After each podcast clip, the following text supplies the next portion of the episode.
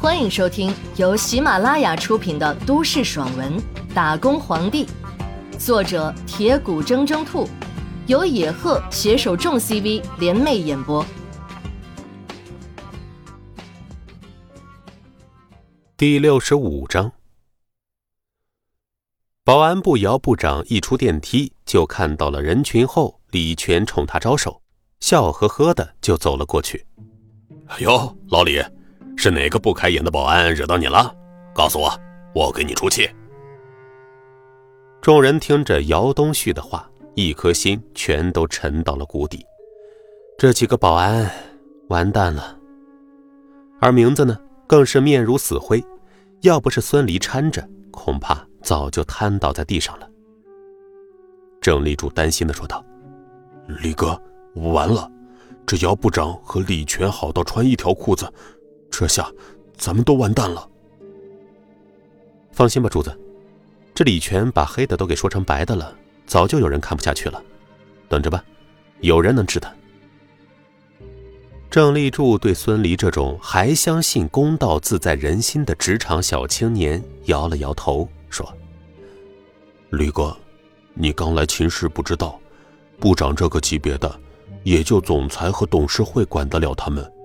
董事会每个季度才开一次，而总裁是个冰美人，平时根本不管下面的人事问题。所以，咱们这次真的是没救了。”郑立柱的分析让孙离撇了撇嘴，看来秦可兰这个总裁在员工心中的形象还真是高冷啊。名字推着孙离往外走，说：“李哥，趁着姚部长还没有看到你，你赶紧回十八层站岗去吧。”想逃？哼哼，逃哪里去啊？你就是进了总裁办公室，我也能把你揪出来。李全冷笑的看着孙离。孙离也嗤笑，哼，李部长还真是有信心啊！我逃，我为什么要逃？以权谋私、公报私仇的又不是我。你你，好，你完了！现在就算是给我下跪了，也不会放过你的。你等着，等着开除吧！李全冷哼一声。保安部长姚东旭一走过来。围观人群自动分开一条道，眼神灼灼的看着他。姚东旭看着一圈人围着李全和保安，眉头皱了皱，暗道李全这个家伙在搞什么，弄得这么多人围观。姚东旭低声说道：“老李，什么情况呀？怎么这么多人？人多了才能显示出你的官威呀。”李全浑不在意的说道，接着。扭头对管超说：“管超，你向姚部长把这几个保安的事说一说呢。”姚东旭看了一眼自己的三个部下：郑立柱，新任命的大厅保安科科长；孙离，新来的小保安，刚被调到十八层。这俩人可不是惹是生非的主啊！再看看被孙离扶着、面如土灰的名字，这小子是个刺儿头。兴许就是他惹到了李全。姚部长，我是设计部的管超。事情是这样的，这个叫名字的保安偷了我们部长的金刚笔，哎，就是上次报备的那只。这两个保安非要节外生枝，撺掇着名字不还李部长的东西。管超这扭曲事实的本事让众人侧目。你妈的！这个狗东西看着人模狗样的，没想到竟然是这么一个卑鄙小人。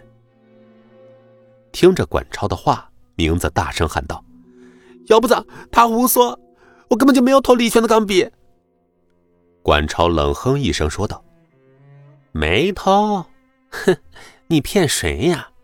刚才是谁主动承认的？怎么这一眨眼又想拒不认账了？”哇。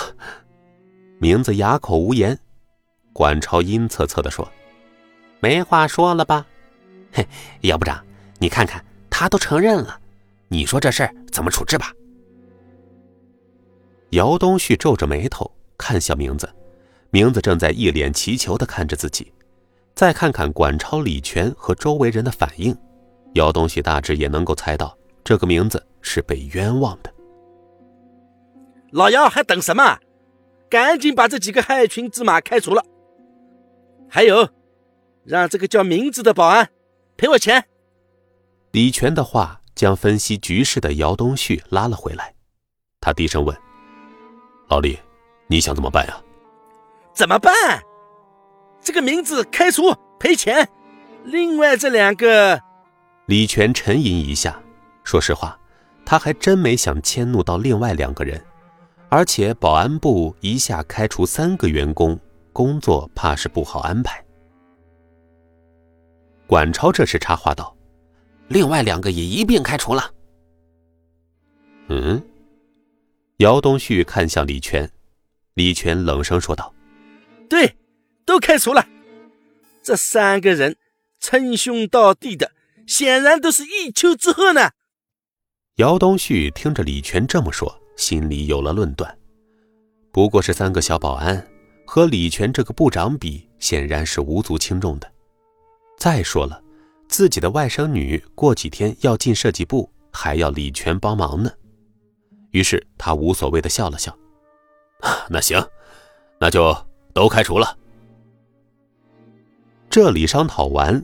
姚东旭看向孙离三人，威严的目光在三人脸上扫了一遍，而后冷声说道：“你们三个人被开除了，收拾收拾，滚蛋吧。”听着姚东旭的宣判，围观众人的心里一凉，果然是这样啊！几个小保安根本就斗不过李全这个设计部的副部长。姚东旭盖棺定论的处理一说出来。管超看向孙离的时候，脸上划过得意的笑容，小样，一个小保安还敢和我斗？一会儿，你的小女朋友也得跟了老子。这时，孙离冷笑道：“哼，姚部长，不知道我们犯了什么错，你就要把我们给开除呢？”姚东旭见孙离出头，冷声说道。哎呦呵，我说开除就开除，还轮得到你一个刚上班的乡巴佬来问我吗？孙离嗤笑道：“你不问青红皂白就开除我，我还不能问了。要是秦氏集团的领导都像你一样处事不公，恐怕早就破产了吧？”